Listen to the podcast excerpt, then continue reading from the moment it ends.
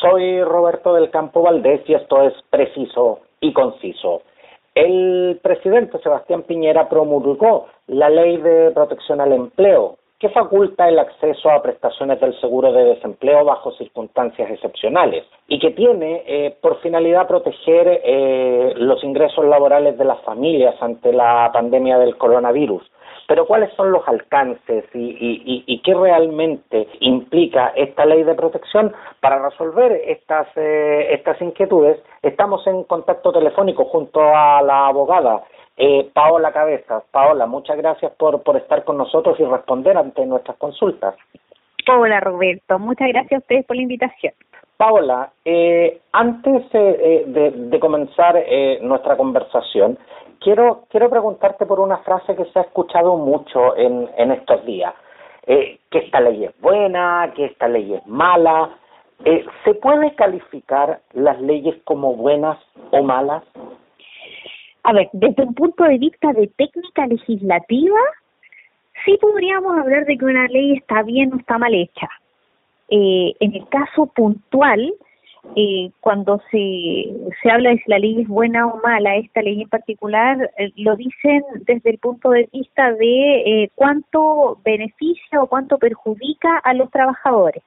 Y la verdad es que yo no me atrevería a dar una respuesta categórica por, por cuanto se trata de una ley que se tuvo que hacer en una situación excepcionalísima y que busca precisamente proteger el empleo eh, resguardando con esto tanto al propio trabajador como a los empleadores, porque no olvidemos, Roberto, que eh, la mayoría de las empresas que dan trabajo en este país son pequeñas y medianas empresas, que si no pueden sortear esta crisis, finalmente van a desaparecer y en definitiva eh, con ellas van a desaparecer también muchos puestos de trabajo. Entonces, eh, creo que no tenemos que poner las situaciones en blanco o negro, sino que entender que se está tratando de hacer lo mejor posible a efectos de eh, poder sortear todo este duro momento que está viviendo el mundo.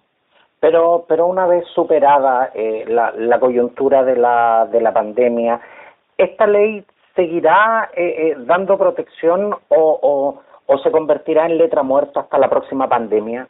Aquí tenemos que ser súper específicos. Esta es una ley particular, esta es una ley que tiene vigencia durante un año.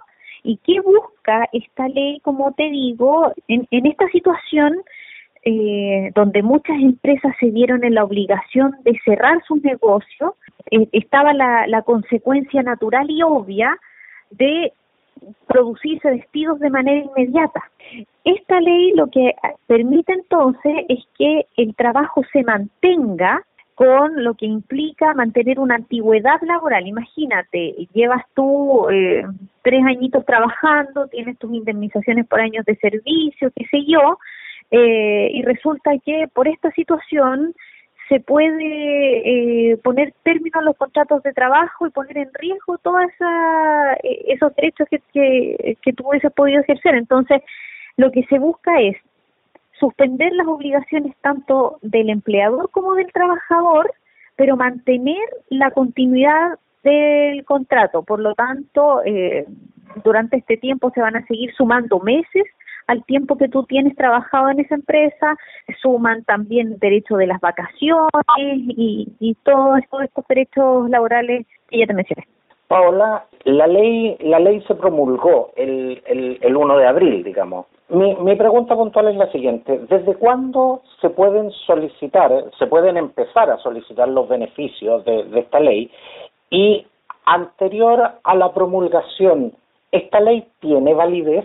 No, la ley, las leyes para que tengan validez tienen que estar promulgadas y publicadas en el diario oficial. Te hago la pregunta, Paola, porque la el, el, el estado de excepción se declaró el 18 de marzo. Sí, es que es que en esta ley en particular, Roberto, eh, tiene una retroactividad. ¿Qué significa eso? Que aun cuando se publica, eh, o sea, se, se promulga el primero de abril, esta ley rige desde el 18 de abril. porque tiene efecto retroactivo y eso es, es excepcionalísimo en derecho, que las leyes tengan efecto retroactivo es muy especial. Pero y no, esto es pero no por la fecha, sea, para, ¿Ah? digamos, para, para dejar establecido el punto, no anterior a esa fecha. No Ya. anterior a esa fecha, no, no, no, no, no. Ya. Desde la declaración del estado de excepción, 18 de marzo del 2020. ¿Quién, ¿Quién puede y quién no puede acogerse a estos beneficios? Primero, hay algunos que eh, básicamente es como una aplicación automática casi de la ley, porque son las empresas, eh, ah, estas empresas esenciales, que se vieron en la obligación de cerrar producto de la cuarentena obligatoria. En las comunas en que está decretado la, la cuarentena obligatoria, las empresas directamente tuvieron que irse para la casa. El empleador tiene que enviar la documentación necesaria, a la inspección, ah, perdón, a la a la FC para que se haga válida esta ley, ¿ya? Eh, y las personas puedan acceder a los beneficios que esta ley tiene.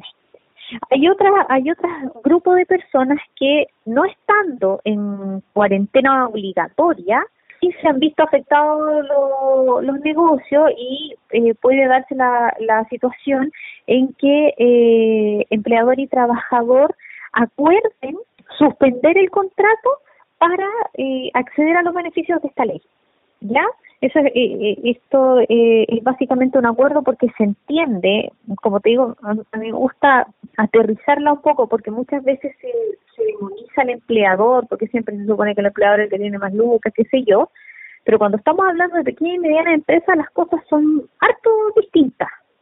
O sea, imagínate un trabajador que ve que, que trabaja en un negocio que ha visto disminuida su venta en un 50 o 60%, por, por, por ponerte un ejemplo, producto de la situación actual, dice, sí, en realidad, efectivamente estamos los dos complicados, no, no, eh, el jefe no puede llegar a fin de mes con el pago de los sueldos, ya, perfecto. Suspendamos el contrato por, el- por un tiempo, puede ser un mes, pueden ser dos meses, pueden ser tres meses, eh, y eh, mientras tanto, eh, las, las lucas van a salir de otra parte y, y puede darse esa, esa situación también. Y también puede darse la situación de que eh, em, se reduzca la jornada laboral. Y por, y por ende se reduzca, eh, se reduzca por en- proporcionalmente la remuneración. Exacto, se reduce proporcionalmente Paola, la remuneración, Paola, pero, pero- también se tiene, pero, pero, también Ajá. se tiene derecho a el seguro de cesantía para complementar esa falta de ingresos por reducir la jornada laboral. Acabamos de señalar que el empleador puede eh, eh, acordar con sus trabajadores una jornada reducida y por ende reducir la, la, la remuneración en forma proporcional. Eh, Estamos hablando de dos partes que se entienden. ¿Qué pasa si el trabajador no quiere hacer eso? Obviamente, un trabajador que trabaja en una empresa grande y que sabe que el jefe tiene que pagarle los sueldos, claro, que se niegue, que el empleador deje de pagar los sueldos, luego va a tener que ir a cobrar las remuneraciones, ya sea la inspección del trabajo o si no logra el pago por esa vía, ir a cobrar las remuneraciones a través de tribunales. Eso se puede hacer sin ningún problema cuando estamos hablando de una empresa que es evidentemente solvente y que tal vez está aprovechando la situación eh, y, y, y no está dando cumplimiento a sus obligaciones. Eso se puede dar pie.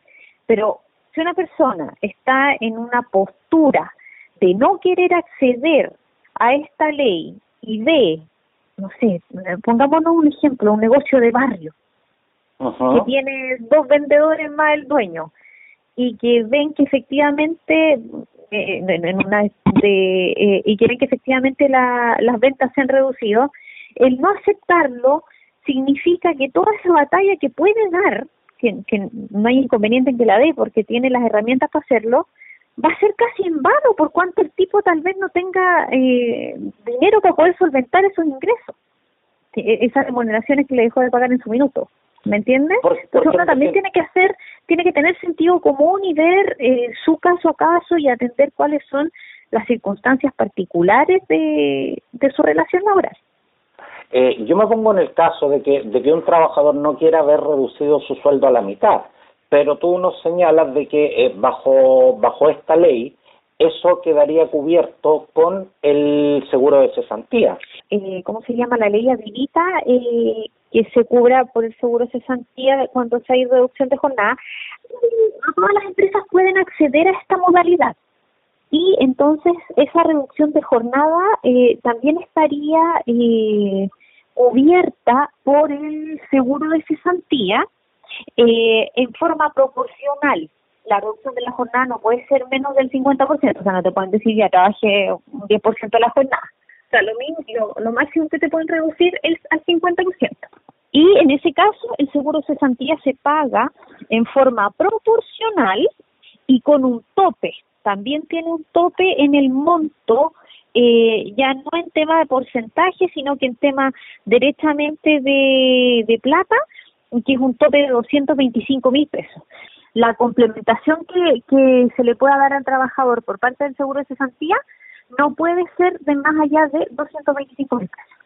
Paola, y bajo este marco legal, ¿el empleador puede despedir eh, por la muy usada, digamos, causal de necesidad de la empresa? Sí, efectivamente se puede eh, despedir a las personas por la causal de necesidades de la empresa. Eh, esa es la causal, por decirlo de alguna manera más... Eh, la más frecuentemente usada. La más frecuentemente usada, pero la que, en estricto rigor, eh, más protege al trabajador por cuanto eh, no lo hace perder su indemnización por años de servicio.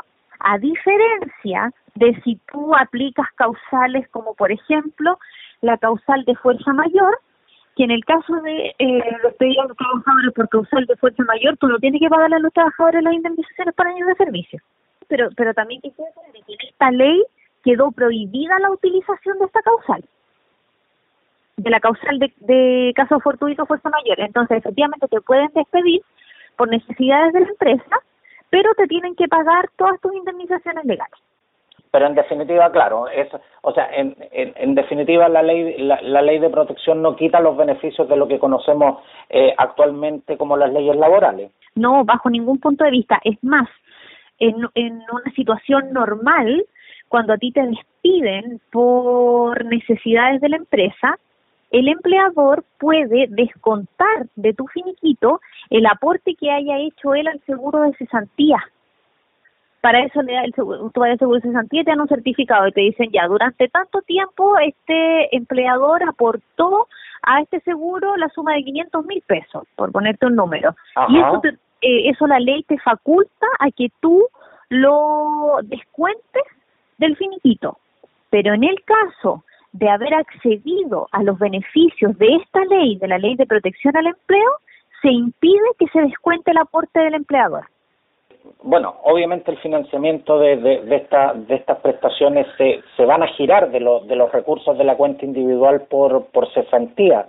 ¿Y, ¿Y qué pasa cuando los recursos son insuficientes? Cuando los recursos son insuficientes, a ver, eh, mira, lo importante acá, lo primero es que hagamos una eh, un recordatorio. El pago por cuando opera el seguro de cesantía no es la totalidad de las remuneraciones, ¿ya? Es un porcentaje. Es, un porcentaje que va disminuyendo mes a mes. El primer mes te pagan el 70% de tu de tu eh, del promedio de tus tres últimas remuneraciones imponibles, del monto imponible de tus últimas tres remuneraciones, te pagan el 70%. El segundo mes no te van a pagar el 70, te van a pagar el 55. El tercero, el 45. El cuarto mes un 40%, el quinto mes un 35% y del sexto mes en adelante un 30%. Ya para que para que estemos claros. Y si se acaba, como me dices tú, el, el aporte individual que uno tiene, el Estado inyectó al seguro, eh, al Fondo Solidario de Cesantía, dos mil millones de dólares ¿Para qué? Para que en el caso de que la persona no cuente con esos fondos, se dé pie a usar el fondo solidario eh, y se le puede dar a las personas eh, los montos que ya se establecieron por la ley. Paola Cabezas, abogada, quiero quiero darte las gracias eh, por, por este tiempo y por resolver eh, muchas de las dudas que genera una ley que, tal como decíamos, eh, eh lleva 24 horas promulgada. Pero antes de que nos dejes, eh, los trabajadores independientes y especialmente las trabajadoras de, de, de casa particular, ¿quedan fuera de todo beneficio de esta ley? No, las trabajadoras de casa particular también son contempladas en esta ley. Ellas, eh, como tienen un contrato de trabajo especial, ellas, por ejemplo, no, no tienen un una derecho a indemnización por años de servicio, sino que lo que las trabajadoras tienen derecho es a una indemnización a todo evento, ¿ya? En ese caso, teniendo estos, montos, la AFC tiene que girar de la cuenta del trabajador también el equivalente a un 70% de su remuneración mensual imponible o el saldo de esa si fuera si fuera inferior y en el y en el caso de que de que no tengan contrato porque eso eso, eso me gustaría dejarlo claro porque estamos hablando estamos hablando de trabajos donde hay mucha informalidad eso lo sabemos y también hay mucha precarización. Hay mucha informalidad efectivamente hay mucha precarización pero la ley no se hace cargo de, de esta situación porque entiendo eh, absolutamente el punto de, de la precarización, pero también eh, hay mucha gente que eh, decide, o sea, no decide, sino que eh, no, no quiere incorporarse a la formalidad del contrato por cuanto a veces tienen beneficios adicionales que perderían por la suscripción de ciertos contratos o porque no les interesa que le hagan ningún tipo de descuento por cotizaciones. Entonces, eh, estando pésimamente hecho eso, por eso muchas veces se facilita esta informalidad en el caso de, los trabajadores de casa particular. Por lo menos ahí eh, moralmente deberíamos tener una obligación que cumplir, así que ahí es invitarlos a que eh, continúen pagándole, eh, si no si no pueden todo, a lo menos un porcentaje de lo de lo que ellas perciben por por su trabajo. Muchas gracias, eh, Paola Cabezas. De nada, pues Roberto, cuando quiera, cuando necesite, puede contar conmigo. Muchas gracias. Que esté muy bien.